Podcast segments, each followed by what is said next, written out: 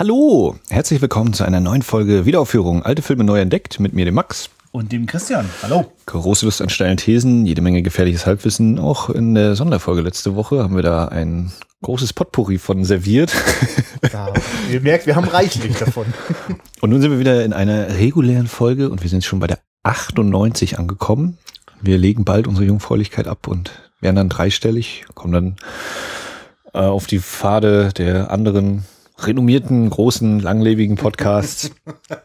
ähm, Ja. Und ich muss sagen, also schon lange habe ich nicht so viel Angst davor gehabt, dass es vielleicht irgendwie doch mal dazu kommen könnte, dass sie das nicht so ohne weiteres fortsetzen können, wie kurz vor der 100. Das ist echt, also, oh dein erschreckter Blick war aber auch gerade. naja, ich finde es manchmal echt äh, erstaunlich, äh, was für Herausforderungen man stößt. Nach dem Motto, ey, wenn man das jetzt seit über zwei Jahren macht, dann wird das doch total routiniert. Aber das Leben entwickelt sich ja auch so weiter und die anderen Verpflichtungen im Leben werden nicht weniger. Also der Gedanke, dass wir, also wenn ich jetzt mal so weit gehen darf, stell dir mal vor, wir, wir hauen hier beide nochmal so richtig schön dick in Sachen Familie irgendwie zu oder so. Also das Ja, ist no. echt äh, irgendwas, oder der Projektor auf Arbeit geht kaputt. Oh. wie, sowas kann doch nicht passieren, dass solch fünfstellig teure Technik einfach so kaputt geht. Ja, ja, ja, ja. Aber das, na gut, das ist wahrscheinlich dann für die Folge 100 für das Intro so, so sentimental werden. So, Christian, stell dir mal vor, ich hätte nie dieses Praktikum im Institut für neue Medien gemacht und du wärst schon weg gewesen. Ja, oder vor allem viel wichtiger noch neben dem Praktikum natürlich und der Begegnung von uns beiden, deine Frage. Äh, sag mal, äh, ich habe gehört, du planst da irgendwie so was. Lass mal zu diesem Radio-Workshop gehen. Genau, ja. Und lass uns doch mal einen Podcast machen so. Weil äh, ich konnte immer gut davon erzählen und bedauern, dass keiner mit mir mit das zusammen machen wollte. Und du hast diese Lücke hervorragend gefüllt und vor allem den entscheidenden Anstoß gegeben. Standen die Sterne in einer kosmisch günstigen Reihe und dann hat alles ergeben. Genau. Aber das äh, werden wir in Ja. Folge 100 nochmal ganz Ja. melodramatisch vertiefend äh, ausführen. Heute 98 äh, nach 88.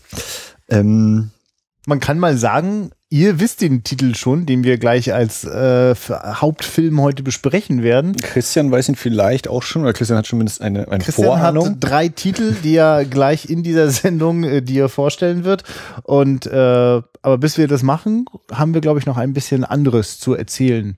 So vorweg. So ein- Ja, ich äh, habe mir hier gerade auch mal wieder mich vor deine äh, Regalwand gestellt und so in Anführungszeichen äh, klassisches Hollywood ähm, so überflogen. Ja. Äh, meine Frau oder Kadi, die spielt ja Quiz Up, ein super tolles äh, App, eine super tolle App äh, fürs Handy und wie wir gerade heute festgestellt haben, kann man es auch am PC spielen.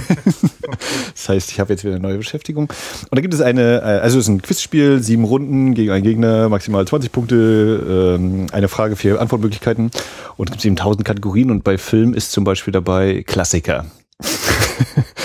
Äh, was auch sonst. Und da ist eben ganz viel so Fragen gefühlt, Hollywood 1930 bis 1960 oder 1970, sage ich mal noch. Ähm, das hat bei mir dann so dazu geführt, oh ja, den Film muss ich hier gucken, oh, den habe ich auch noch nicht gesehen. Oh ja, ja. hm. Und dann immer wieder die gleichen Namen, so Cary Grant, äh, Jimmy Stewart, John Wayne. Äh, bei den Damen dann eben Barbara Stanwyck, Betty Davis, Doris Day, Mary Monroe, Eva Gardner, er da. Und jedes Mal dann immer so, oh ja, ja, hm, hm. Hat der jetzt da mitgespielt oder nicht mitgespielt? Oh, oh, oh, Lücke, hm. Oh ja, muss ich mal gucken. Und also habe ich gerade so gedacht, oh, ich muss mir bei Christian hier so die diese zehn nebeneinander stehenden DVDs einfach mal ganz unauffällig rausnehmen und nehmen. Bring ich dann demnächst wieder mit. Ähm, ja, da äh, spiele ich gerade mit dem Account von Kali ziemlich intensiv äh, und lerne dabei selbst noch so ein bisschen Ja, mach das. und kriege auf jeden Fall Bock, äh, solche Hollywood-Filme irgendwie zu gucken, so oder auch so ein bisschen so diese Melodram. Also es gibt ganz viel vom Winde verweht Fragen oder äh, ständig kommt, ist das Leben nicht schön, aber den haben wir ja schon. und dann eben auch ganz viel. Dann war so, ja, in welchem Film äh, sind Burt Lancaster und Eva Gardner äh, auf der Flucht oder so? Kommen die Antwortmöglichkeiten und ich denke, oh ja, hm, ist The Killers, glaube ich, ne? Und da steht natürlich nicht The Killers da, weil die deutschen Titel da stehen. ja. Ach ja, Rächer der Unterwelt. Oh mein Oh Gott. Gott, da wäre ich nicht mehr drauf gekommen. Ja, es sind auch so ein bisschen Ausschlussverfahren natürlich mit dem, was gibt's bei den anderen und so. Und dann auch ganz viel so diese Regiefragen. Ja, wer hat da und da Regie geführt? Und ich so, ja, Moment, der steht gar nicht dabei. Nee, der auch nicht. Und dann, oh ja, krass, schöne Lücke. Was ist denn eigentlich das Geschäftsmodell von dieser App? Also muss man da was Werbung ertragen oder bezahlt man Ähm, also es war wohl ziemlich lange ziemlich werbefrei. Jetzt gibt's, dass die immer mal anscheinend Videos dazwischen schalten, wenn man sogenannte Juwelen haben möchte, mit denen man sich Zusatzquatsch äh, kriegen kann. Und dann machen sie natürlich Angebote, kaufe dir 100 Juwelen für 5,99 Euro, dann kannst du halt Das Scheint übliche. echt sehr erfolgreich zu sein, Aber- dieses nervige Modell, ja. Ja, keine Ahnung. Äh, erfolgreich war es wohl schon lange und jetzt haben sie wahrscheinlich so viele Leute, dass sie sagen, na, wenn wir es jetzt einführen, dann wird der Teil, der schon dabei ist, wird es auch einen Teil geben, der diese Sachen nutzt. Ja, ich meine auch das Modell der, Also- dieses Geldverdienens, also dass man äh, Ja, ja. Äh, äh, quasi den Leuten das Gefühl gibt, sie müssten jetzt noch von irgendwelchen virtuellen Dingen noch mehr sammeln und dafür Geld ausgeben. Ja. Okay, ja. Ich, möchte das lieber nicht ausprobieren, das finde ich auch noch wieder Zeit, die ich woanders vernichten kann. Das ist ja furchtbar. Ja, ja, und dann äh, gab es ja sehr viel Rückmeldung zu unserer letzten Folge, zur Spezialfolge, dem Kinojahr 1988. Was wir gar nicht gesagt hatten zu diesem Zeitpunkt, was mir noch hinterher eingefallen ist, ist, wir haben natürlich eine Chartliste von einem Land genommen, in dem wir ja gar nicht geboren worden sind. Also weder du noch ich. Ah, ja, gut, dass du das Und sagst, ich hatte aber ja. auch, ich habe auch hinterher noch nicht die Zeit gefunden, dich nochmal darauf anzusprechen oder bis zu der Veröffentlichung der Folge noch zu sagen, ey, Moment, wir müssen noch. Ähm, also wir sind ja beide DDR-Kinder, ich ja so ganz die letzte Ecke, kann sich ja jeder ableiten, 1988, da war nicht mehr viel dann. Ähm, aber wieder diese, diese Überlegung, ja, wie war das eigentlich DDR? Gibt es da Kinocharts oder wo könnte man gucken? Und ich habe auch keine Ahnung. Also Ja, das ist, das ist so ein Dauerrecherchethema, das bei uns durch die DEFA-Filme aufgekommen ist, dass man sehr neugierig wird, was passiert denn sonst so? Gerade wenn man jetzt so die ausgewählten Klassiker oder die verbotenen Filme guckt, was war dann sonst noch so los? Ich war da jetzt immer wieder darauf angewiesen, dass es zum Beispiel in der Literatur immer wieder mal so Verweise auf andere Sachen gibt, vielleicht auch mit Zuschauerzahlen. Hm. Aber so eine richtige Top 100 wäre schon spannend. Ja. Und äh, dann ist mir eben auch eingefallen, ja, dementsprechend muss man ja auch so ein bisschen überlegen, wie viele Kinos gab es denn so damals in der BRD zu dem Zeitpunkt und äh, was das vielleicht auch so im Verhältnis für heutige Zuschauerzahlen ja noch Ja. bedeuten könnte. Und ich könnte mir vorstellen, dass im Sozialismus das vielleicht gar nicht so beliebt war, das ernsthaft so genau zu dokumentieren, ne? wie man das im Westen gemacht hat. Also ich glaube, dokumentiert haben die das wahrscheinlich schon ziemlich genau, Hm, aber auf jeden Fall nicht so leicht aber zugänglich. ja, ja, ne? wo das eingelagert ist, verschiedene Frage. Ja, das noch so als kleiner Nachtrag dazu, zum Thema Quellenlage und was haben wir uns da eigentlich für eine Liste genommen? Was ihr sehr gut dokumentiert habt, ist eure Meinung zu dieser Folge. Das äh, lesen wir jetzt einfach mal aus viel äh, hochgestreckten Daumen aus Facebook ab. Und äh, auch zwei Kommentare haben uns erreicht. Und das ist jetzt wieder die Kommentarsektion. Ja, genau. Letztes Mal war Kitosch noch erwähnt. Heute ist es Dennis Nice, der direkt am Tag der Veröffentlichung, kommt es hin? ganz schnell. Ja, gleich äh, noch am Vormittag geschrieben. Midnight Run gehört zu meinen absoluten Lieblingsfilmen. Bei diesem Film stimmt einfach alles. Oliver Nöding hat auf seinem Blog Remember It for Later einen sehr schönen Text zu diesem Film verfasst. Oliver Nöding war ja gerade auch zu Gast beim Bahnhofskino, die jetzt vier Jahre alt geworden sind. Hat dann noch zwei nicht ganz so bekannte Filme mitgebracht, vorgestellt und den Text habe ich jetzt noch nicht gelesen. Ich habe aber auch den Film noch nicht gesehen, der ja, wie gesagt, bei mir als Blu-ray rumliegt. Müssen wir mal gucken, ob wir den dann irgendwie Ja, in den nächsten 100 Folgen irgendwo unterbringen. ja. ja bin, ich, bin ich auf jeden Fall auch neugierig. Und außerdem gab es einen Kommentar vom Breaking Dead, auch durchaus jemand, der uns äh, oft und fleißig hört und gerne auch mal kommentiert. Sehr schöne Besprechung, solltet ihr öfter machen. Hat richtig Spaß gemacht, bei sich selbst den Aha-Effekt zu erleben. Kann mich meinem Vorredner nur anschließen. Midnight One ist ein großartiger Film. Schade, dass die Zeit nicht ausgereicht hat, um Die Hard ausführlicher zu besprechen. Bis heute für mich im Action einer gegen alle Genre unerreicht. Ja, ich meine, ich finde ja, wir haben ja für, über Die Hard verhältnismäßig viel noch gesprochen im Vergleich zu manch anderen Ja. Dingen, wo es nur ein kurzes pff, nie gesehen oder unwichtig. Äh, ja, aber das war ja auch, kam ja durch. Das nehmen wir jetzt einfach mal noch als Aufforderung. Wir selber hatten schon so ein bisschen Lust, Die Hard mal auf die Liste zu setzen und äh, das scheint wohl auf Gegeninteresse zu stoßen. Ja, vielleicht, also du hast das angedeutet. Ist ist das vielleicht auch ein Weihnachtsfilm fürs Livo? Dieses Weihnachten eher nicht. Ja. Da ist, äh, da kommen keine Weihnachtsmänner oder John McClanes, da kommen wahrscheinlich eher kleine grüne Wesen. Ah, Wenn alles so klappt, wie Okay. es klappen soll äh, in der Vorweihnachtszeit und dann. Ist lustig, dass ich eigentlich auf dem Schlauch stehe. Okay. ähm, ja, äh, danke für die Kommentare. Macht bitte weiter so und nutzt auch gerne die Möglichkeit, solche ähm, Sachen, wenn euch was gefallen hat, das kann man auch immer noch mal in so ein iTunes-Review reinpacken. Gut. So, Max, äh, sind wir so weit, dass wir uns mal mit der Filmauswahl befassen? genau. Pass auf, du- ich halte mir die Hände zu, äh, Ja. Ich halte mir Ja, die Hände halt zu mal die Hände zu. und, und gucke durch die durch Ja. das Aufnahmegerät. Also, oder, äh, weißt du was, du, könnt, du kannst ja auch die Hände wieder runternehmen, also machst du ja auch schon. äh, pass auf, ich, ich ziehe die einfach nacheinander äh, hervor. Ich, äh, die Idee ist, ich habe heute auf jeden Fall Lust auf äh, 70er Jahre amerikanisches Kino und äh, habe dann einfach mal geguckt, was steht dann eigentlich so auch in der demnächst bei Wiederaufführung Liste noch so drinne. da äh, haben wir ja bei Letterboxd so eine Da bist du nur auf drei Titel gekommen. Nee, das, sind der, das ist eine beachtliche Zahl drin. Ähm, dort habe ich mir zwei Titel rausgepickt und einen, der da, glaube ich, gar nicht auftaucht, äh, wo ich aber das Gefühl habe, wenn ich schon Lust auf 70er Jahre äh, amerikanisches Kino habe, sozusagen auch ein Hauch New Hollywood vielleicht, wobei das auch eigentlich nur so richtig auf zwei von den Filmen trifft, zutrifft. Jedenfalls äh, habe ich dann ähm, genau noch einen mit dazu gepackt, wo ich einfach denke, das wäre auch ganz spannend. Und ich würde jetzt einfach vorschlagen, ich stelle die. Hm. Nee, oder, ja. Zeig noch nicht. Ich, ich Ja. gebe jetzt drei Tipps ab. Also Ah, oh ja, ah, ja, sehr schön, ja. 70er USA, also ich tippe, mit dabei könnte sein Taxi Driver und ähm, wie war das? Äh, The Last Picture Show war dein Lieblingsfilm, glaube ich, ne? Und ich behaupte Mhm. einfach, der war noch aus den 70ern. Hm? Das sind meine beiden Tipps, mehr weiß ich nicht, keine Ahnung. Ja, das, äh, das sind beides Filme, die ich wahnsinnig schätze. Äh, äh, nee, die sind nicht, die sind es nicht, aber die Zeit ist auf jeden Gut, Fall dann gut. habe ich das ja schon mal gut eingegrenzt. Jetzt bleiben mir nur ich noch mache das jetzt folgendermaßen, genau. Ich stelle dir jetzt einfach kurz vor und damit auch euch als Zuhörer und ihr könnt ja auch dann dabei gerne auch in den Kommentaren reinschmeißen. Ach, da hätte ich jetzt aber auch ganz gern was Könnt, könnt ihr rein, was, na, da ihr den Film nicht genommen habt, habe ich direkt die Aufnahme abgebrochen, äh, die, das Zuhören abgebrochen. Genau. Ähm, also, wir, also das bedeutet, Max, ich würde tatsächlich von dir erwarten, dass du dich zum Schluss zwischen den drei entscheidest. Das ist natürlich ne, ein bisschen eine Anmaßung, aber äh, ich guck mal gerade. Ich ziehe, ich ziehe jetzt, habe ich ihn ja schon rausgezogen. Ähm, erster Film 1972 wäre auch mal eine Premiere, wenn mich nicht alles täuscht, ein Animationsfilm, nämlich Fritz the Cat. Hm, habe ich schon von gehört, Ja, ich habe halt hier noch auch. längst nicht gesehen. Ja, Und überlege gerade für Animationsfilme. Ja, haben wir denn schon mal einen Animationsfilm gehabt? Nee, ich bin mir ziemlich sicher, dass wir noch keinen hatten. Und finde, dass in der Welt so großartige Animes, wie sie vor kurzem auf Arte liefen, wie zum Beispiel Ja, Akira. pünktlich, pünktlich Sonntagabend zum Deutschlandspiel. Das war Ja, ja, das habe ich, glaube, wahrscheinlich war das die Idee. Also ich glaube, da gibt's wenig Schnittmenge bei dem Publikum, oder? Ach, keine Ahnung. Ja, ich habe dann hinterher festgestellt, ach ja, stimmt, Akira wolltest du gucken. Nein, zu spät. Den kennst du auch noch nicht, ne? Nein, das ist eine der Lücken und du weißt ja, war Können wir, können wir, glaube ich, machen. Ich habe vor kurzem mitbekommen, dass auch Second Unit das schon so als Running Gag hat, den bei sich im Podcast mal zu besprechen. Und das schaffen die immer irgendwie nicht. Äh, vielleicht kommen wir denen einfach ganz frech zuvor. Aber Fritz the Mhm. Cat ist nochmal eine ganz andere Region.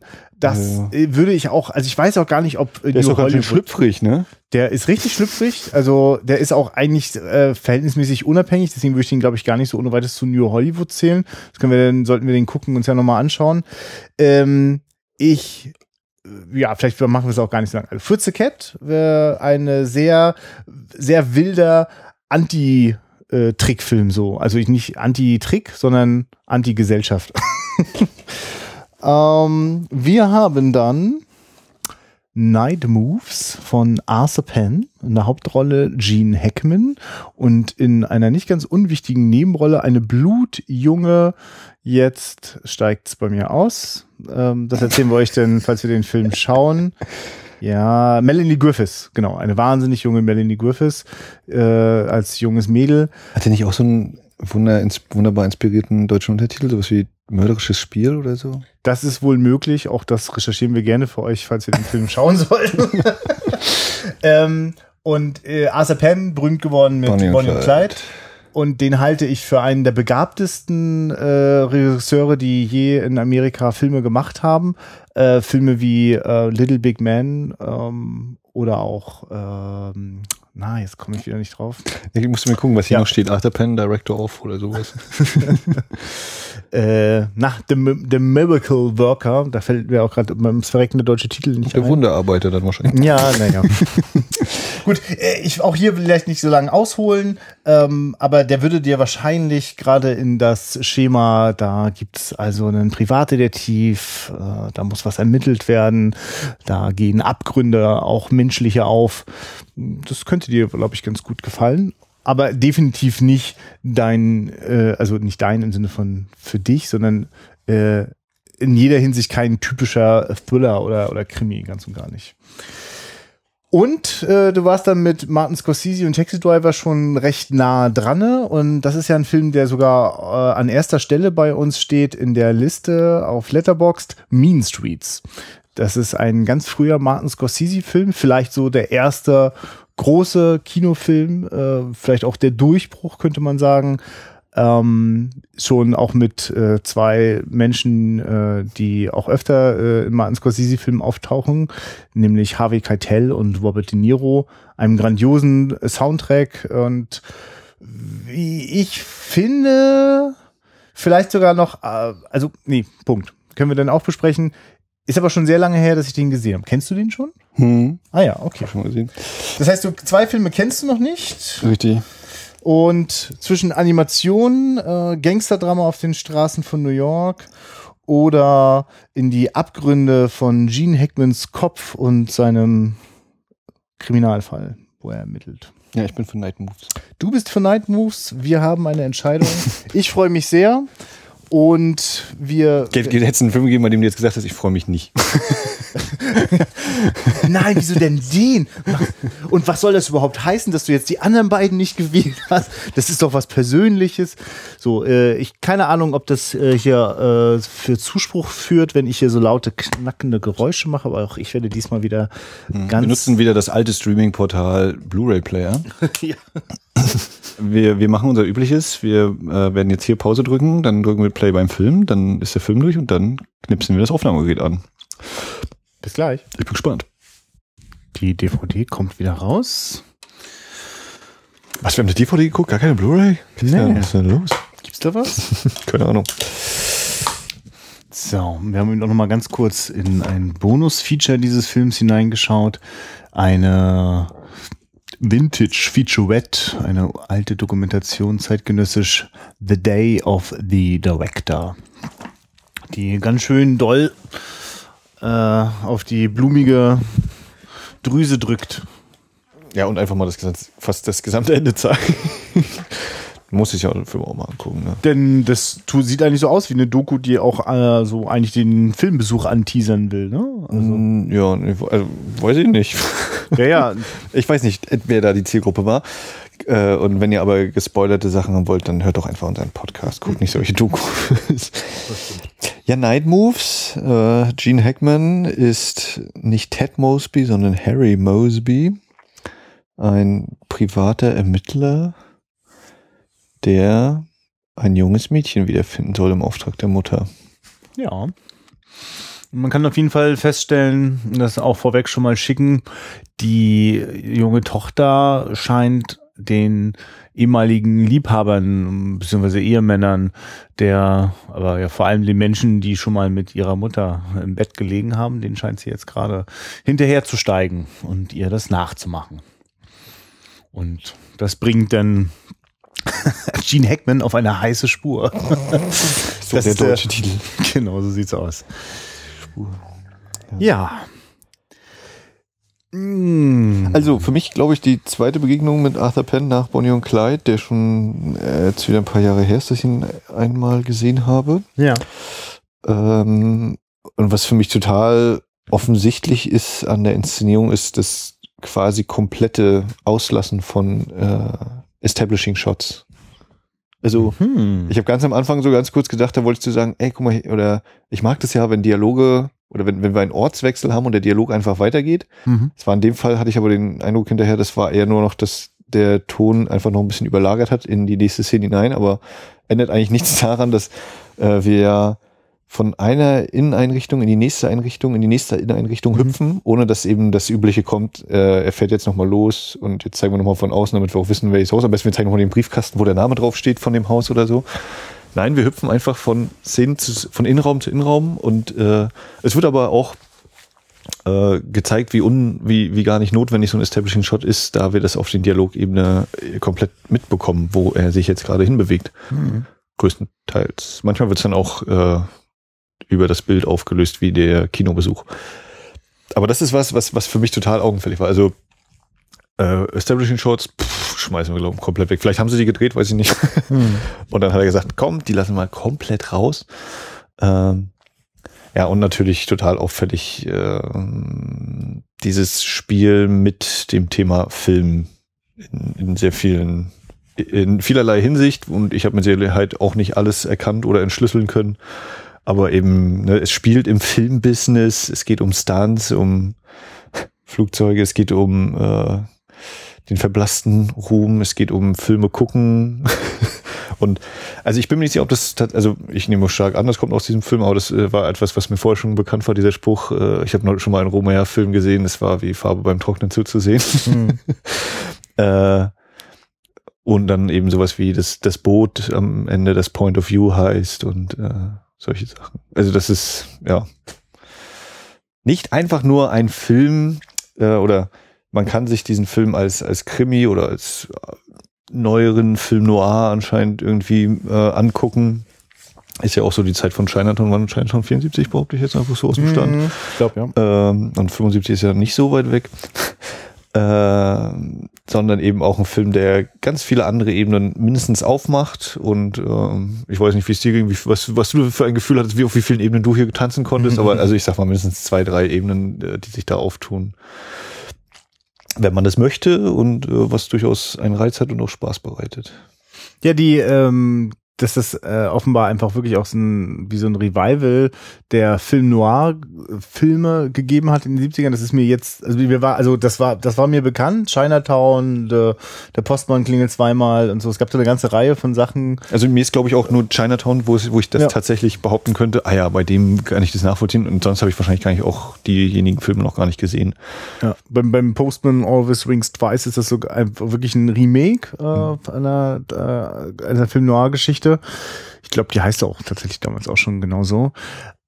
Jetzt äh, Night Moves nochmal zu sehen, äh, ist mir das jetzt erst bewusst geworden, dass der definitiv auch mit mit diesem, also mit, mhm. also aus, aus daraus kommt der. Also der der Film würde nicht so aussehen, hätte es nicht die Film Noirs in den äh, 40ern. Also ich glaube, äh, so das, das deutlichste Zitat im Film ist dann, glaube ich, auch, also ist jetzt nicht vielleicht Film Noir, aber äh, Hardboiled Romane ist sie mit dem Sam Spade. Mhm. Wenn sie sagt irgendwie das mal, oder er, sagt er, Irgendeiner sagt mal was von bla bla bla, wie Sam Spade. Oder so ähnlich. Ja, das du, ist ja auch einer dieser Ermittler damals. Du hattest vorhin gerade mit dem Namen schon so gespielt, also äh, nicht, also Harry äh, Mosby, sondern du hast Ted Mosby. Ted Mosby. Helfe mal. Ich, How I Met Your Mother. Ach so, ah, okay, alles klar. Ja gut, aber auch hat nichts mit Noir okay. zu tun. Ah, ja, okay. Weil das auch wieder interessant wäre zum Thema äh, Erinnerung und äh, wer erzählt und das Thema Perspektive ist ja auch hier wichtig und was nimmt man wahr und was nimmt man nicht wahr und das ist ja bei ein, etwas, womit How I Met Your Mother, Mother sehr, sehr intensiv rumspielt. Mhm. Na und was ich äh, jetzt bemerkenswert fand beim Wiedersehen mit dem Film, dass ich äh, die Details der äh, Schlusswendung nicht mehr gewusst habe weil die auch aus meiner Sicht ja auch gar nicht so, also es ist irgendwie nicht so richtig, also irgendwie geht's nochmal für mich um was anderes als wer war es? Also für mich ist es ein, kein klassisches Whodunit, das hat ja auch schon mit der Struktur von dem Film zu tun, dass der ja im Grunde genommen äh, relativ überraschend äh, zu einem recht späten Zeitpunkt nochmal einen Todesfall ins Spiel bringt und dadurch mhm. das Ganze eine ganz andere Dynamik bekommt und so weiter und so fort. Ähm, deswegen, also man könnte den ja tatsächlich äh, wie, wie so einen eher gemütlichen Krimi irgendwie betrachten der dann, ja, sozusagen mit zwei, drei überraschenden Wendungen, bloß ich würde, also dann wäre es für mich eher so ein, so ein, so ein Augenbrauen-Hochzieher-Krimi, so, weil. Mhm. Also was, was heißt für dich gemütlicher Krimi? Also das würde mich jetzt, äh, wäre etwas, wo ich erstmal sagen würde, oh, nö. Ja, na, also na, wenn ich, also wenn ich der Krimi-Logik folgen würde, dann äh, ist der sozusagen, also gibt's ja quasi wenig äh, Konfrontation oder so, ne? Also die, die, die Hintergrundgeschichte vom, äh, von, von Harry kriegt viel Platz, also ist ganz entscheidend, weil es geht ja eigentlich um, äh, also für mich ist das eher eine Geschichte äh, über die verpassten Chancen im Leben eines Harry der dann immer wieder auf diese Nummer reinfällt, wie es auch die Frau, seine Frau zu ihm sagt. Also dann löst er lieber irgendwelche bekloppten Privatdetektivaufträge, äh, weil er sonst auch gar nichts im Leben auf die Reihe kriegt und gerät dann sozusagen in einen, einen Fall, der so verzwickt und so verwickelt ist, den, den kann man quasi gar nicht auflösen und bringt ihn damit ja eigentlich sozusagen äh, an die an die totale Grenze. Das ist aber etwas, äh, was ähm, also weil weil das eben so viel Platz bekommt, könnte, also wenn das für mich ist das sehr spannend, aber ich habe nicht das Gefühl, äh, dass, der, dass der Film die ganze Zeit guckt, dass er die Thriller-Handlung irgendwie voran. Also wenn, wenn wir zum Schluss haben, also wir haben jetzt mit den letzten, in den letzten zehn Minuten ja wirklich mit einem klassischen Thriller mhm. zu tun im Sinne von dem, was einfach passiert. Also das hätte mhm. Hitchcock jetzt auch nicht anders gemacht. Nur das Ding davor äh, und all die verwirrende, irritierende, provokative Erotik, die von einer ich weiß gar nicht, ob sie damals 16 Jahre alt war, aber von diesem 16-jährigen Mädel ausgeht, von einer blutjungen Melanie Griffiths gespielt.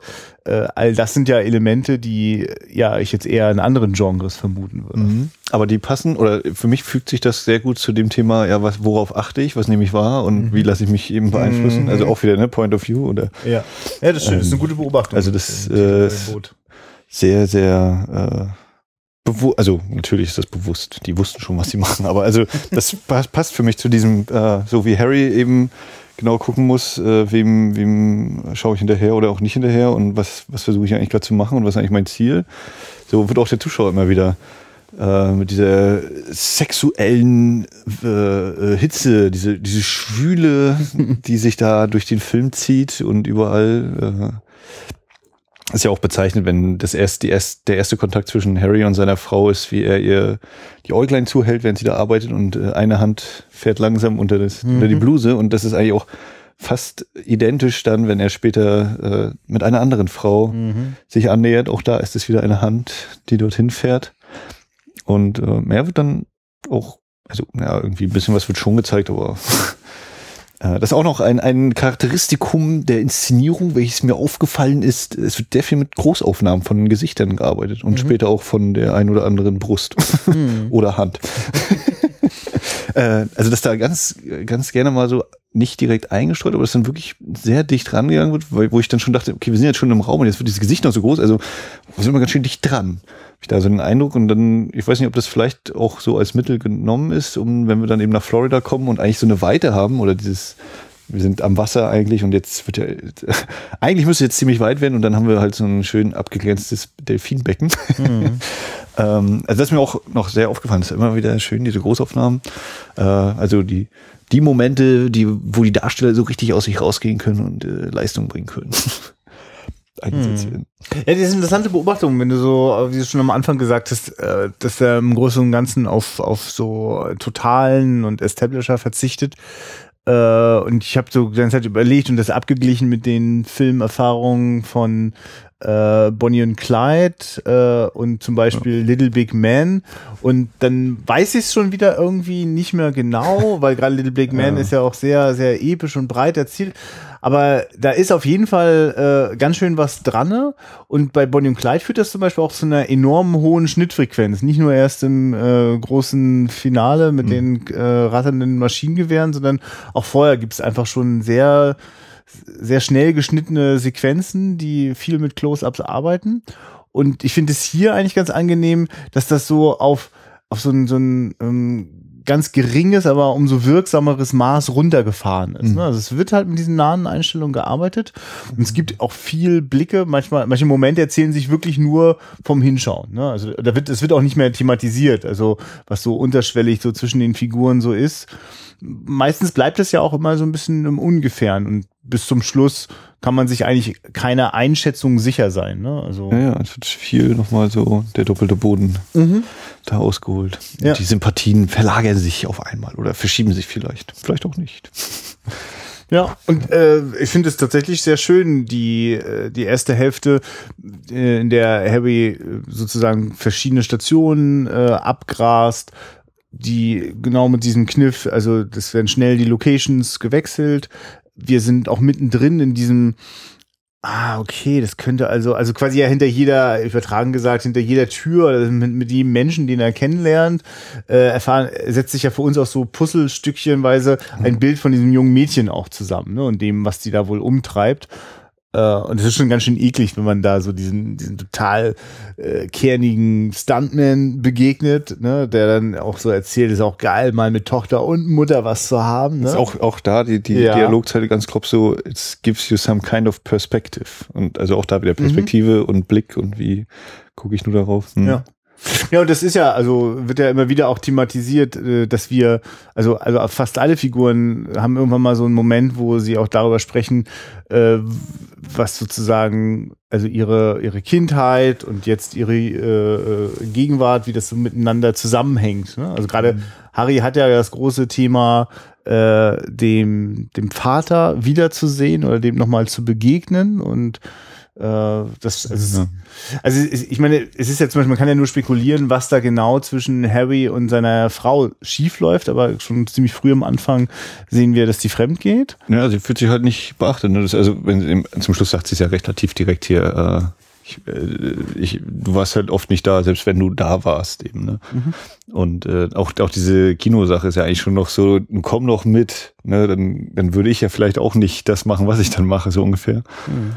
Äh, Na, was ich ja, was ich wirklich großartig finde, das sind ja alles Sachen, die, also die werden gar nicht ähm, von den Figuren selber thematisiert, aber wir als Zuschauer, wenn, wenn wir einfach das nicht einfach nur so hinnehmen, sondern es mal so durch den Kopf rauschen lassen.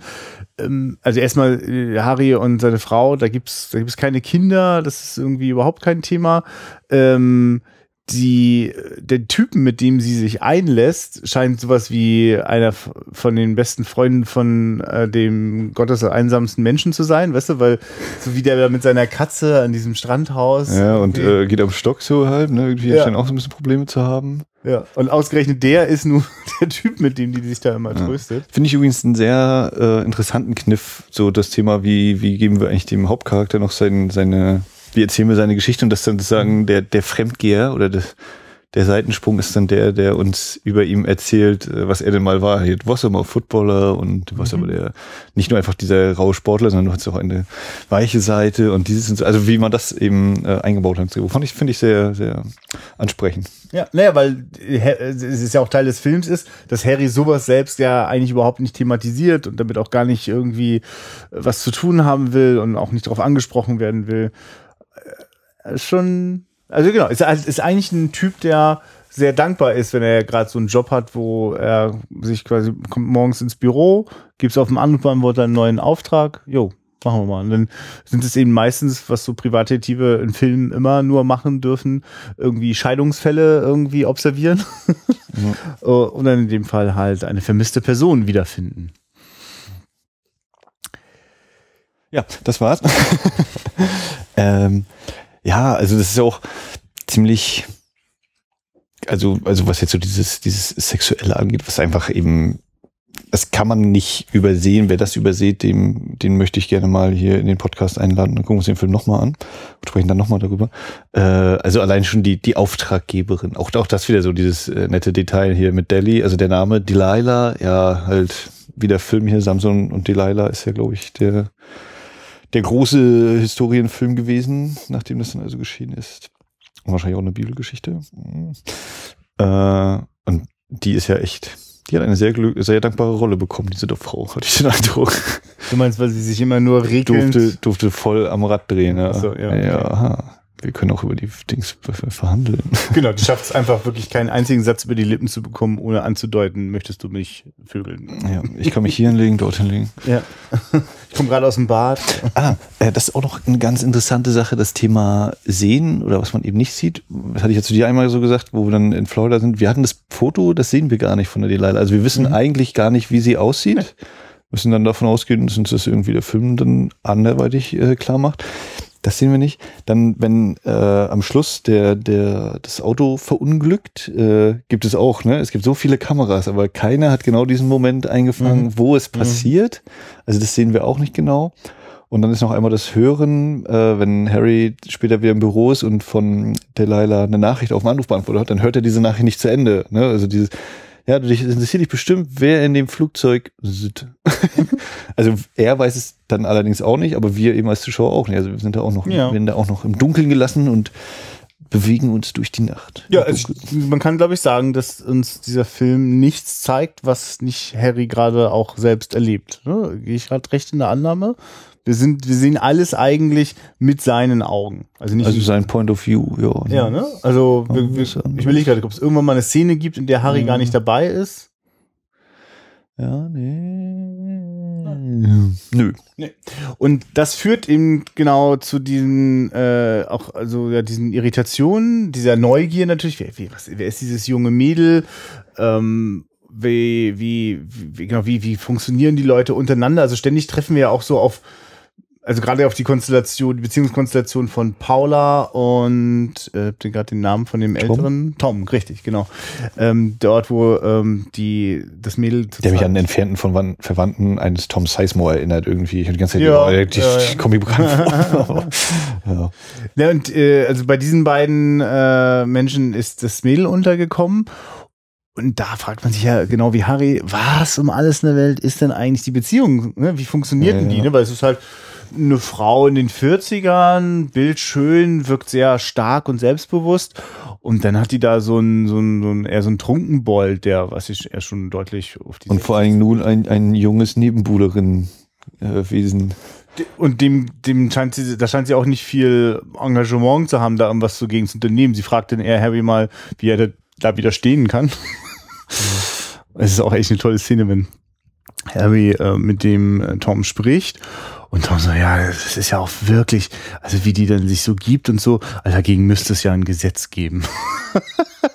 also erinnert Harry ihn, es gibt eins.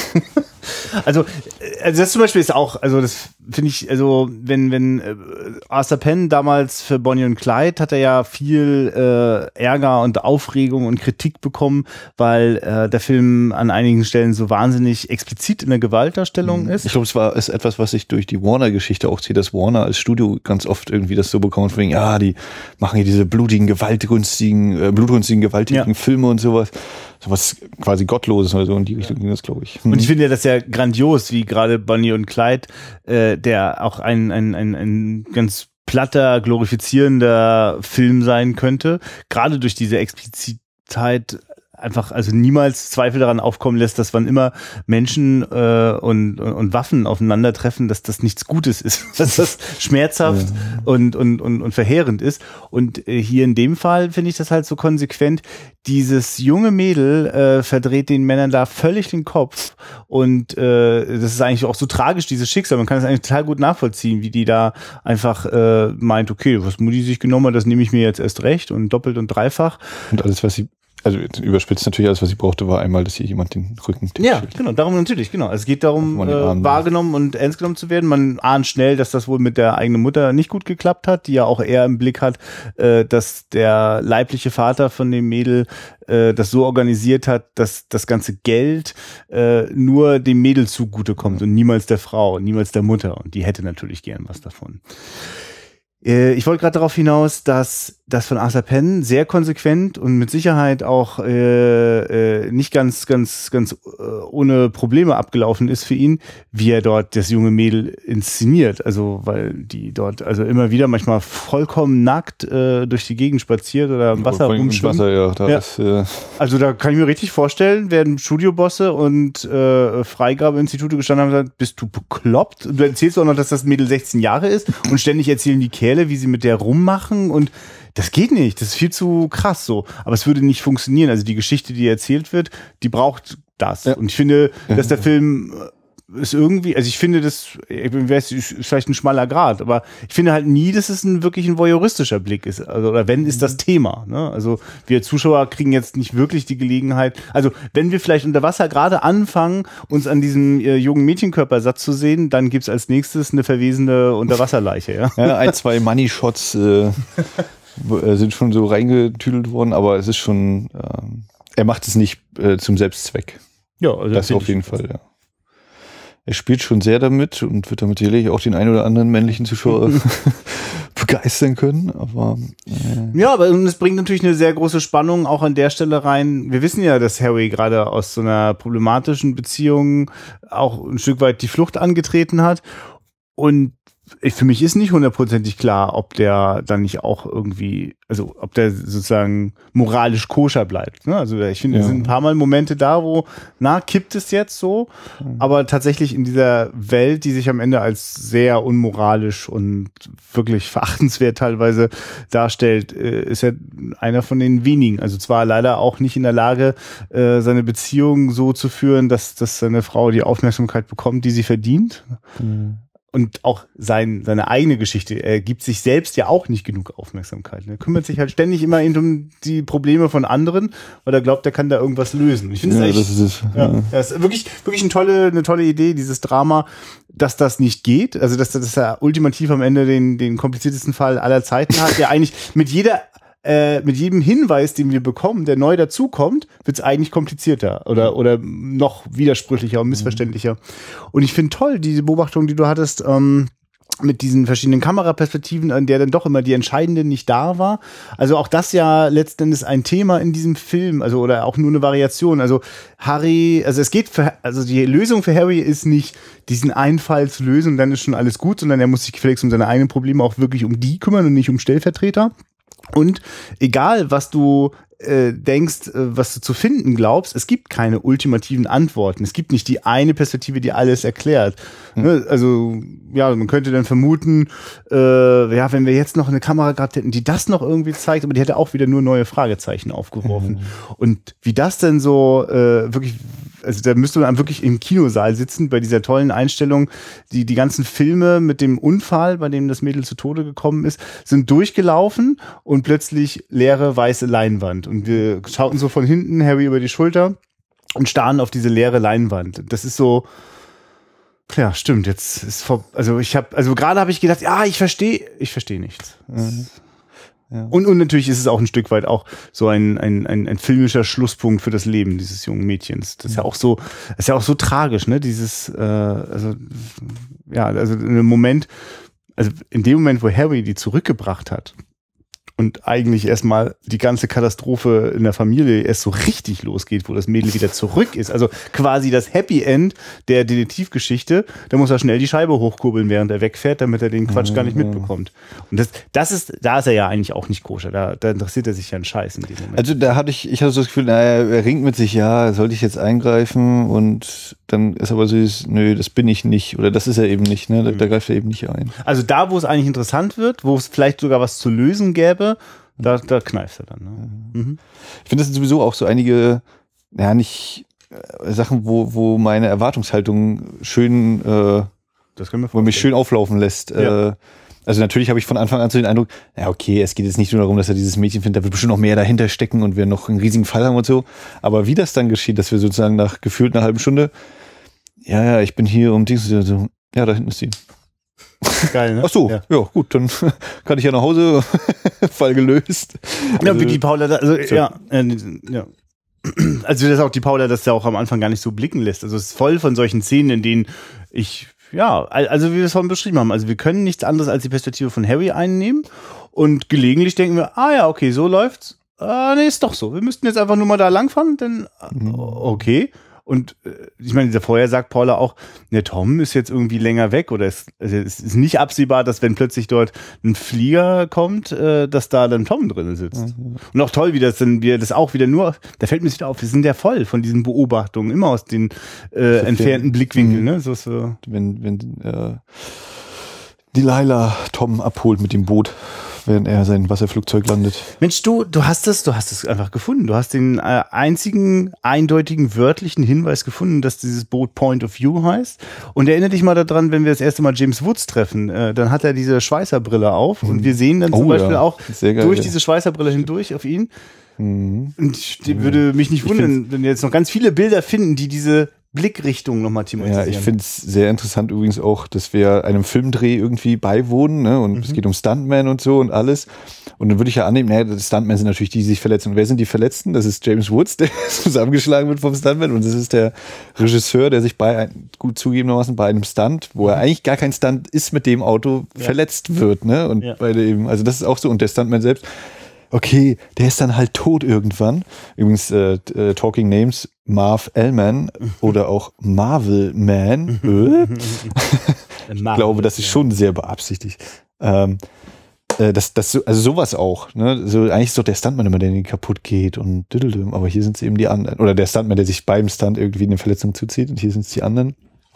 Äh, Fand ich auch eine sehr interessante. Ich musste bei dem, als wir, als wir das erste Mal an dieses Filmset kommen, wo eben diese Flugzeugsache ist, Mhm. äh, auch eine sehr interessant Ja. gespielt mit dem Dialog und so, musste ich total dann, habe ich so überlegt, mein, woran denke ich gerade dieser andere Film, den wir hatten, oh, wie hieß der noch? Ja. Äh, Charlie Varick, ne, der ja, große Kuh. ich habe auch an den, ich habe sogar so doll an den So. gedacht, dass ich kurz dachte, Moment mal, ist es sogar vielleicht eine Szene aus dem Film, ne? Aber nein, so weit geht's ja nicht. Warum nicht, ja.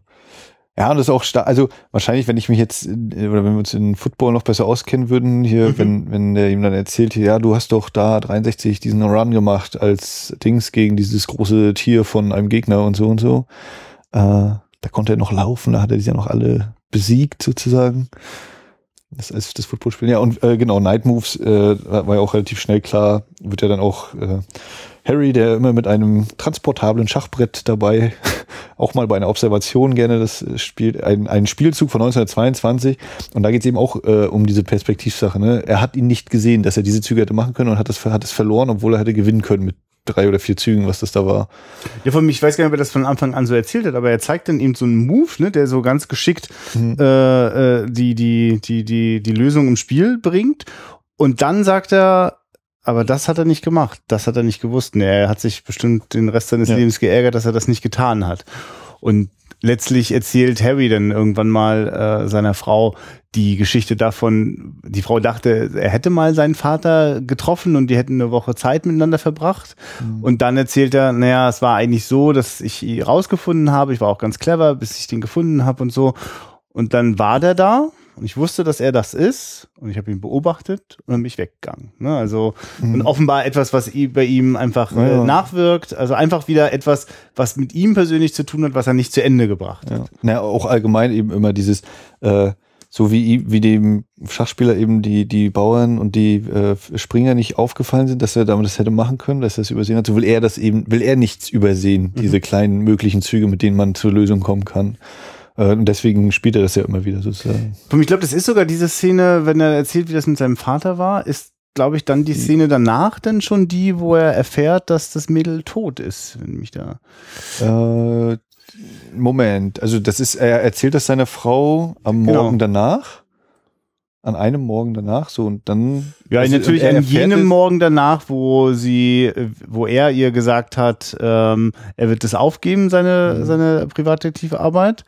Und äh, sie ist dann, hat ihn im Büro besucht, hat da Eis gefressen und dann sind sie Und zusammengekommen. die, die Maschine nicht genau abgehört. Um also, ja, genau. Text Ich des glaube, also, vielleicht ist noch naja, eins, der Punkt ist auf jeden Fall, dass äh, die Frau kommt ja mit dem Auto nach Hause gefahren und sagt ihm das dann. Ja, da, da, da liegt nochmal Zeit dazwischen. Aber was ich meine ist, Hm. äh, im Grunde genommen, äh, Harry sagt, okay, ich höre auf mit der Privatdetektivgeschichte.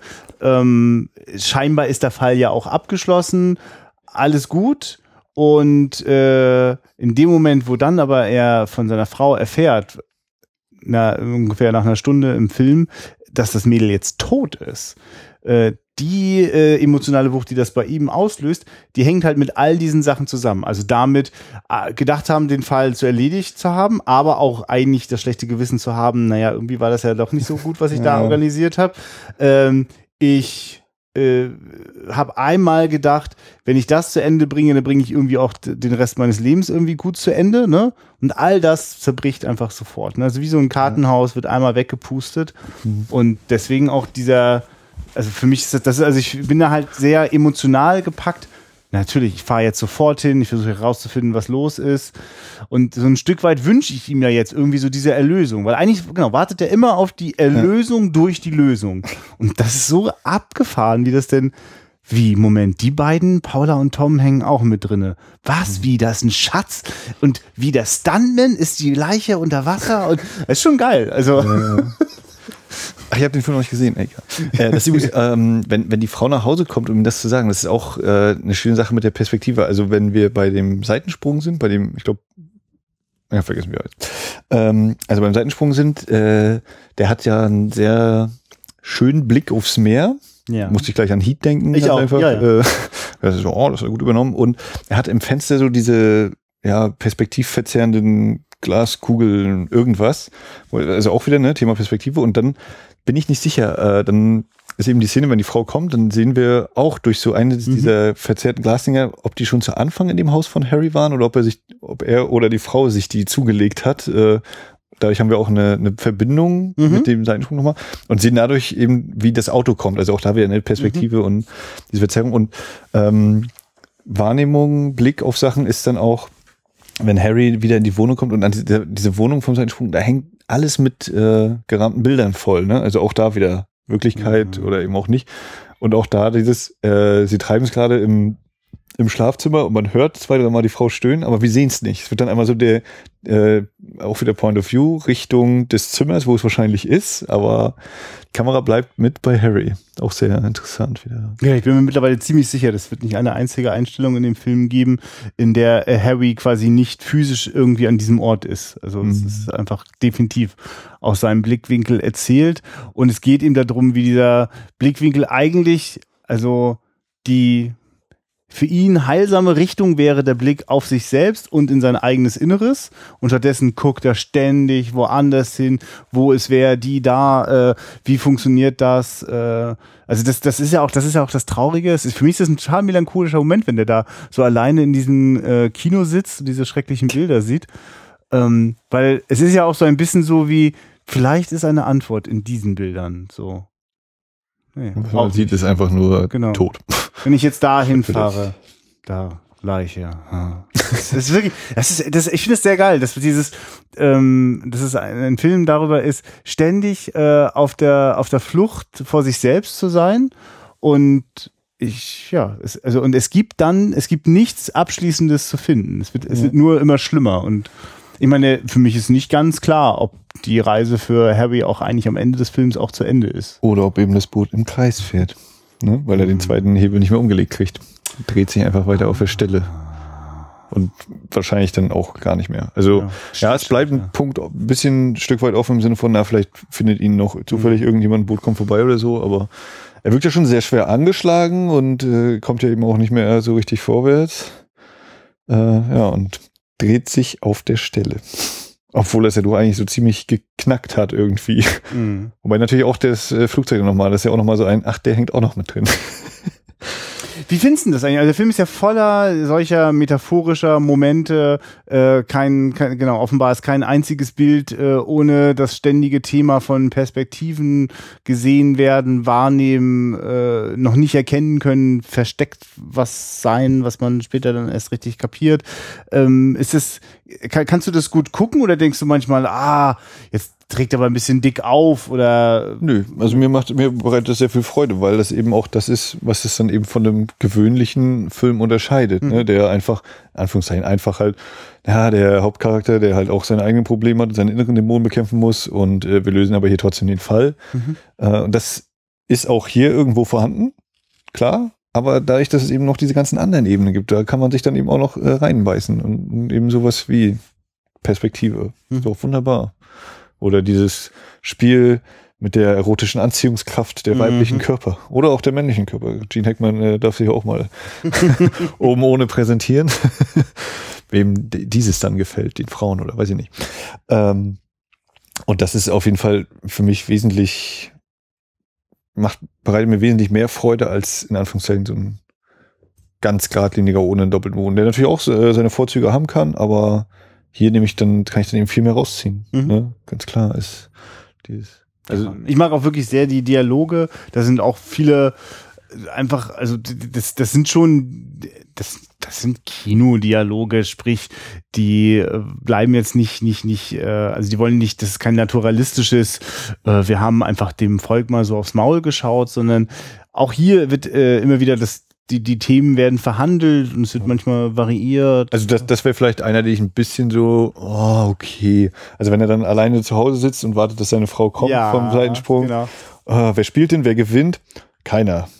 Der eine verliert nur langsamer als der andere. Ja. So, oh, oh, das große Ja, ja. Drama baut sich Ja, auf. ja. Aber das ist, also wenn ich mal, da würde ich sagen, er ist über den schmalen Grad hinaus, aber Ja. sonst hält er sich da trotzdem ziemlich gut.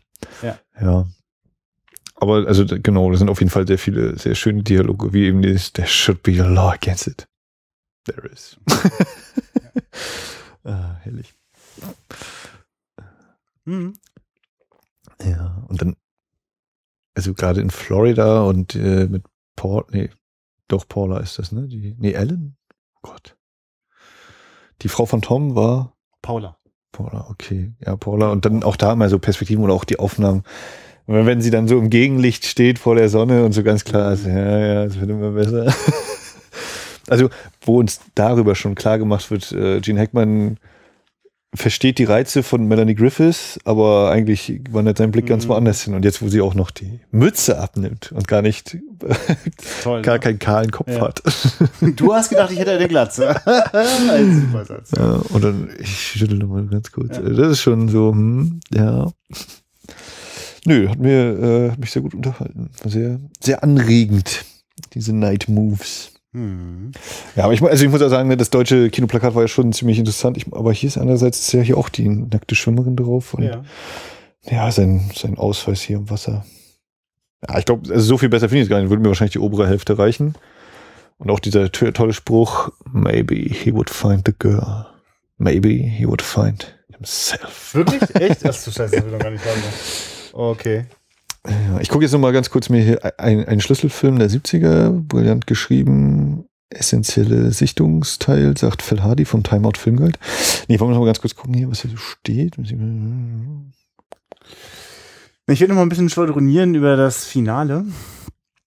Denn äh, das, äh, wenn, wenn der Film da so eine ruhige Kugel manchmal schiebt, dann nur, weil es sehr zielstrebig auf diesen letzten Moment hinausläuft. Was denn? Entschuldigung. The stars come out when the night moves. Unglaublich. Auf dieser Ebene kriege ich auch noch äh, Sprüche hin. Ähm, Das Finale. Ja, das Finale. Äh, Beginnt bei Nacht ja. und dann we'll catch the sunrise. Und dann ist dann das Finale selbst ist ja dann tatsächlich bei leuchtend, hell erleuchtetem Tage. Auch das ist äh, wieder so eine schöne Sache. Ähm, wenn wir das erste Mal unter Wasser sind, die, äh, wie dann auch auf der Tonebene natürlich damit gearbeitet wird, ja, unter Wasser hört man ja eigentlich nichts. Deswegen ist da auch ziemlich gedämpft irgendwie. Nichts zu hören, so wirklich. Ja, von mich weiß ich, ich, ich gucke das so und habe jetzt wirklich nicht mehr, äh, also damals äh, beim ersten Mal sehen, erwartet, dass da jetzt noch in irgendeiner Stelle eine besonders große Spitze kommt, sondern ne, ich war einfach drauf gefasst, das geht jetzt hier irgendwie so seinen Gang und das geht wahrscheinlich auch nicht gut aus. Aber äh, dass diese Konstellation, dass da diese, also was immer da für eine unfassbare äh, Steinskulptur da an die Oberfläche von dem Das war auch, also ähm, einmal diese unerträgliche Spannung, dieses, jetzt mach doch mal den Schnitt runter zu ihr, wo sie da rumtaucht oder was Ja. sie denn da macht. Ja, ja, Aber nein, klar. wir bleiben bei Harry, wir sind genauso Ja. ahnungslos Ja, wie ja, er. Da ist es wieder, ja. Und das, was dann da hochkommt, ja, halbe Million, ne? Und dann kommt da ein Steinblock hoch, auch dachte, das ist also alles klar. Gut, Genau. Vielen Dank. So, und das liegt denn da, dann taucht sie auf und dann ist wieder dieses äh, Flugzeug mit, mit diesen Wassergleitern. Äh, kommt der weiße Hai hinter ihr. ja, genau, macht Stoppen sich kann. auf. Hat Harry, der, der, der Pilot hatte ihm Harry schon ins Bein geschossen. Harry kann also der ganzen Sache eigentlich nur relativ untätig zuschauen, versucht. Das, auch im doppelten Sinne ein Point-of-View-Shot, wenn die, äh, wenn die Uzi abgefeuert wird. Mhm. Um nochmal das Perspektivthema hier ein bisschen zu überstrapazieren. Genau, und dann, und dann gibt's ja mal eine von den seltenen Totalen in dem Film, in dem wir also das Die Boot. Linie, genau. Genau, Boot, Die Tauch- Schwimmerin, genau, Taucherin, ja. Schatz. und, Und das-. Und das, Ja. das dann dazu führt, dass äh, wobei die eigentlich müsste die Schwimmerin doch noch vor dem Achso, ich hatte jetzt, ich hatte jetzt auch genau. ja, ich habe auch Flugzeug, ja, ja, ja, ja. Schatz, Boot. Also was dann halt nur Aber- passiert, äh, ist war für mich völlig unerwartet. Also zum einen, dass äh, das Flugzeug streift Kopf und äh, Gasflasche der Taucherin, die daraufhin explodiert und äh, von der Taucherin nicht viel Gutes übrig lässt. Ja, explodiert, also die Gasflasche. Die Gasflasche aber auf jeden explodiert, ja. Deswegen Okay, so rum, okay. Ja, und äh, sie ist dann halt dezent errötet. Und dann stolpert äh, der mit den Kufen äh, das, das Flugzeug über diese Skulptur, die diese Kufen weghaut, womit plötzlich das äh, Flugzeug wieder äh, ohne irgendeine Landegerätschaft äh, äh, Gerätschaft ist Ja, dem und dann direkt vor dem äh, Schiff eindringt. Also das war so, oh Gott, was, was war das war für mich, das war für mich vielleicht die beklemmendste Szene sogar, das Untergehen dieses Flugzeuges. Also da habe ich Ja. teilweise so, oh, ohne dass ich der mir jetzt so sympathisch wäre, aber oh, äh, wie schlimm und oh, so hilflos. Ja, Und du weißt ja. ja genau, was kommt und oh. ja, und vor allem wir, wir gucken da auch so unglaublich, wer ist das jetzt? Wer ist in diesem Flugzeug? Ja. Ach so, der Typ mit dem riesen Gips, okay, und warte mal, er und hat und dann hat, und dann war da Unfall und oh Gott, ne? Also wir sind dann auch wieder komplett bei Harry und deswegen finde ich so schön, die meiste Zeit ist der Gegenschuss auf Harry quasi durch die, das Innere äh, im, im Flugzeugcockpit, äh, und dann nochmal äh, gibt in dem Boot so eine Glas Glasscheibe, ne? Genau. Und so, dass wir also quasi mehrfach gebrochen und mit viel ja, ja. Wasser und Luftblasen dazwischen wir auf Harry gucken, der die Welt wirklich ab dem Moment nicht mehr versteht, oder? Oder, ja. also, oder wie? Ja, also ist auf jeden Fall ein ganz klar. Der auch noch. Also, man könnte das jetzt vielleicht auf einen moderneren Film übertragen, äh, The Dark Knight, wenn wir die Eröffnungssequenz haben und sich die Joker am Anfang dann nach und nach alle umbringen das ist quasi äh, die Quintessenz dessen, was da eigentlich so passiert im Laufe. Ne? Das einer nach dem anderen halt auch. Jeder hat es abgesehen auf den Schatz, auf dieses merkwürdig monströse Skulptur. also glaube ich natürlich gerne, dass die viel wert ist, aber ich habe echt gedacht, so, naja, was kommen da jetzt Drogen? Kommt Goldbahn oder sowas und dann mhm. dieses Dingo auf dem Rettungsboden. Das war echt so geil. Ja. Und ich glaube auch, dass das ganz entfernt tatsächlich, äh, weil ich das jetzt so aus Spaß gesagt habe, mit äh, der, der Hai kommt hinter, hinter ihr her, der nicht aufhören kann, was sie ja einmal selber schon erzählt, ihm hier mit Haie können, müssen immer mhm. schwimmen, weil sie keine, keine Stopporgane sozusagen haben. Äh, das sind ganz eindeutig Bilder, die auch den weißen Hai äh, ins Gedächtnis rufen sollen, oder was? Dieser Marker, der unter Wasser plötzlich dann ist, in dem Fall, weil sie das runterzieht, klar. Äh, die explodierende Gla Gasflasche in, in umgekehrter Variante. Ähm, und diese Verfolgungsjagd, das Boot alleine draußen, der Kampf gegen den scheinbar übermächtigen Gegner, wenn auch nicht vom, aus dem Wasser, diesmal aus der Luft. Schön, wie du das gerade nochmal erwähnt hast, diesen Punkt, wenn er Harry diese Geschichte erzählt bekommt, ne, dass Haie gar nicht anders können, so, sonst würden die quasi auch sterben. Und das ist so, also der erschrickt sich ja richtig doll. Es ist ja nicht so, dass er das einfach nicht gewusst hat. So, so äh, was? Weil ich wahrscheinlich in seiner Vorstellung war ja eher, äh, weiß ich nicht, eine Art Delfin. Aber ihm wird plötzlich klar, er hat mehr mit dem Hai gemeinsam, weil ihm würde es möglicherweise mhm. genauso gehen. Wenn er nicht dieses rastlose Weitersuchen hätte, würde er wahrscheinlich einfach unter der Last zusammenbrechen. Weil ich meine, es bleibt ja mhm. völlig unklar, was das da ist, warum es für ihn wichtig ist, da nochmal wieder jemanden wiederzusehen und sich mit sich selber auseinanderzusetzen. Das, das rechne ich dem Film hoch an. Das bleibt alles im Ungefähren. Also wir können irgendwie mitbekommen, das hat eine große Bedeutung, aber was das jetzt konkret heißt, also ist jetzt auch nicht so, dass es da jetzt irgendwie nochmal Gene Hackman irgendwie schweremütig über die alte Zeit als Sportler irgendwie philosophiert. Also das klingt an, ja. aber es bekommt jetzt, also es wird nicht das zum Melodrama ausgewalzt. Ja. Also das ist zum Beispiel bei mir auch so eine Frage, was, was eben auch so im Ungewissen, Unklaren bleibt. So, naja, wenn sie jetzt diesen Schatz gehoben hätten und das Flugzeug wäre nicht gekommen, wären die beiden dann zusammengeblieben? Oder war es doch wirklich das nur so Spiel geil. von ihr? Ist sie die femme fatale? Genau, ne? das ist ja diese Gegenlichtaufnahme auch, ne? wo die Sonne so, so äh, an ihrem Gesicht so vorbei, direkt in die Kameralinse und damit ins Gesicht von Gene Hackman scheint. Und sie sagt, oder wollen wir einfach weiterfahren? So, ne? So. Ah, stimmt, man könnte. Äh, was ist die und es ist so, ne? und man merkt schon, aber ey, Alter, äh, Harry, du hast es jetzt gerade geschafft, mit deiner Frau wieder an so einen Punkt zu kommen, wo ihr das gemeinsam hinkriegen könntet. Auch schön, wie er da noch kurz so innehalten muss, ne? How, you, uh, how we are uh, weak in some mhm. moments ungefähr und dann eben I didn't mean, I know what you didn't mean. Mhm. Und dann eben, ja. Und übrigens auch noch davor, bisschen diese Szene, ähm, wenn die da im Bett liegen, äh, sie auch zu ihm so sagt, du, wir haben so lange jetzt dafür gebraucht, ne, dass wir jetzt hierher gekommen sind, ne? Also lass uns das irgendwie, ich weiß nicht, wie sie es genau sagt, aber es liegt so in der Luft, dieses, ey, jetzt haben wir schon so viel Zeit in diese Beziehung investiert und wir kommen auch immer wieder ein Stück voran. Lass uns das jetzt nicht wegschmeißen. Ja, ja. Wenn du jetzt nicht, wenn if, if you don't go now, you don't have to come back oder so, ne? Das ist ja. der Satz. Auch herrlich. So Hammer, oder? Also das, also ich, ich habe so das Gefühl, ähm, also so ging mir das jetzt auch bei diesem Wiedergucken so, weißt du, weißt du, wie das, oder das, dieses Gefühl von, ah, man kennt es irgendwie alles schon so, aber dann ist plötzlich nochmal wieder, also kann Sachen auch nochmal noch sensibler so wahrnehmen, ne? Und das sind dann eben einfach diese Sätze, die so fast beiläufig fallen aber hier ist nichts beiläufig. Das ist schon beeindruckend. Also da wäre jetzt äh, wieder gut zu wissen, wie das bei Casablanca ist, wo ja auch wahrscheinlich irgendwie Abschied, Flugzeug und sowas auch eine Rolle spielt. Ist jetzt vielleicht ein bisschen sehr hochgegriffen, aber kann mir auch vorstellen, dass da sowas eben, da ja auch andere Filme ganz klar hier eine Rolle spielen oder für mich ganz klar eine Rolle spielen, ja. äh, auch sowas irgendwie, der Abschied oder der Nicht-Abschied und äh, ja. also bei ihr oder bei, bei Harrys Frau für mich ganz eindeutig so dieses, wenn du jetzt gehst, dann wird das mit uns nichts mehr finde ich. So, so klingt es für mich, ne? So wie eben, komm doch mit ins Kino. ich setze diese Pistole auf die Brust. Äh, dann, wenn du mitkommst, dann könnte es vielleicht, dann läuft es vielleicht nur halb so schlimm oder es zögert sich noch weiter raus. Aber und dann am Ende eben, ja, wenn du jetzt gehst, dann haben wir es ja trotzdem irgendwie, kommen wir irgendwie nicht vorwärts.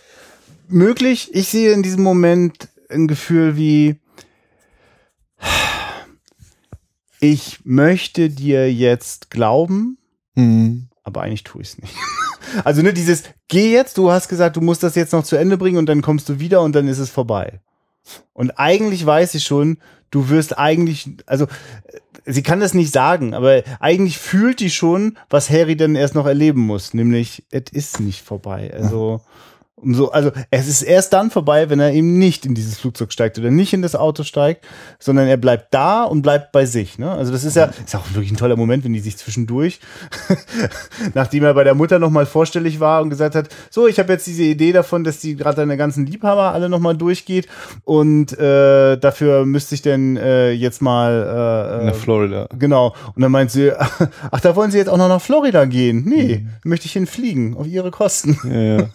Und äh, in dem Moment äh, sehen wir noch, wie er mit dem Auto gerade von zu Hause losfährt und seine Frau kommt gerade mit dem Auto an. Ne? So richtig so, sie sehen sich nur so durch die äh, Windschutz, äh, durch die Seitenscheiben.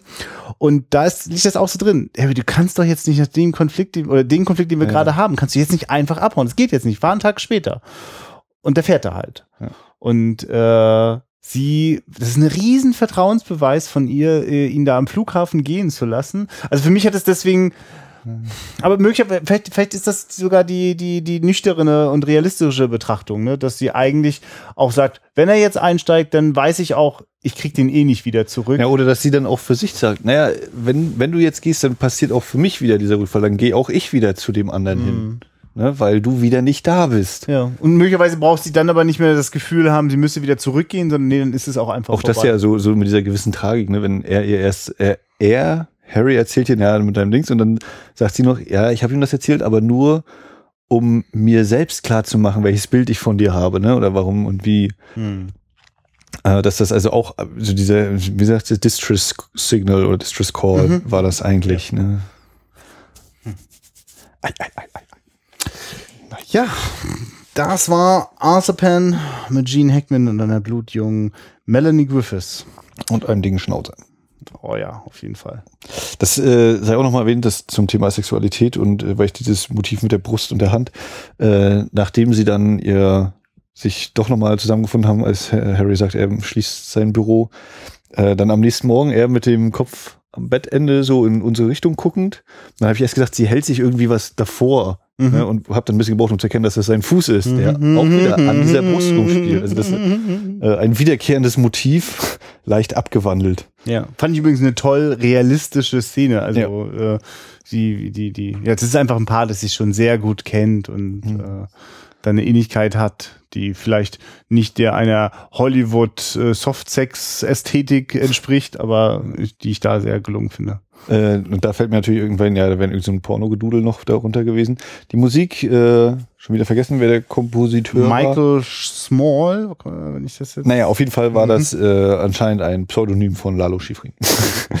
Nein, also es war sehr schön stimmige, äh, ja, das, was ich als typische 70er Jahre Musik bezeichnen würde. Ja, gelegentlich, Also, äh, genau, ordentlich funky. Äh, aber es gab jetzt auch zwei, drei äh, sehr symphonische Momente, ne? gerade wenn es da so ein bisschen Ja. an die an die auch- Untiefen des Seelenlebens. Wollte ich auf jeden Fall nochmal erwähnt haben, dass die Musik auch sehr, sehr Ja, es war. ist, ist genau, ist eigentlich ähnlich so, ist eigentlich macht sehr viel aus, ist aber äh, mh, also, zu, also so ähnlich wie jetzt die Dialoge oder die die äh, die die, die Thriller-Szenen äh, nur ganz selten starke Ausschläge haben, aber sie sind trotzdem permanent präsent und und arbeiten und treiben das Ganze voran. Ja. Mhm.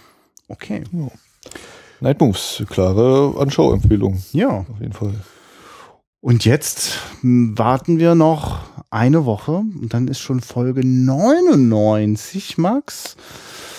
Mit, ähm, also das bedeutet, dass auch wir uns langsam annähern müssen. Wir werden sicherlich jetzt, wenn wir diese Aufnahme heute beendet haben, danach nochmal die Terminkalender zücken, dann festlegen, dass wir noch fünf Sondersendungen aufnehmen.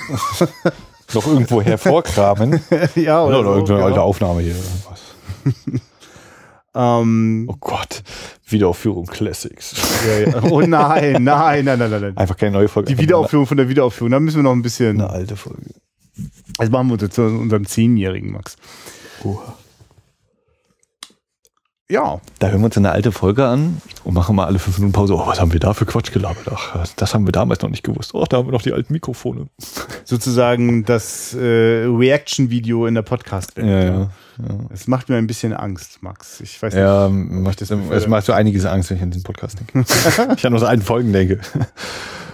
Ja, wenn ihr herausfinden wollt, was Max damit meint, dann geht auf wiederaufführung.de. Dort gibt es einen Button auf unserem äh, Startbildschirm, der heißt Archiv. Und da gibt Max sich ganz viel Mühe, dort auch immer wieder die neuesten Folgen einzupflegen. Und dort könnt ihr dann also weit über 100 Ausgaben hinweg und herunter und in die Untiefen äh, blättern und könnt Crossover, Sonderausgaben. Könnt nachhören. Suche. wie wir über solche Italo-Western-Klassiker wie Django gesprochen haben oder über, also wir hatten ja auch eine ganz dramatische Sichtung, also oder für mich sehr bewegende Sichtung von das, ähm, ähm, ja genau, eben jener. Äh, es, ich komme gerade auf den Titel nicht. One Flew Over the Cuckoo's Nest und wir hatten da sogar einen Ausschnitt aus äh, dem Buch uns mal an, näher angeschaut, also haben da einen schönen Vergleich hinbekommen. Und so weiter und so fort. Also es lohnt sich auf jeden Fall da mal durchzuklickern.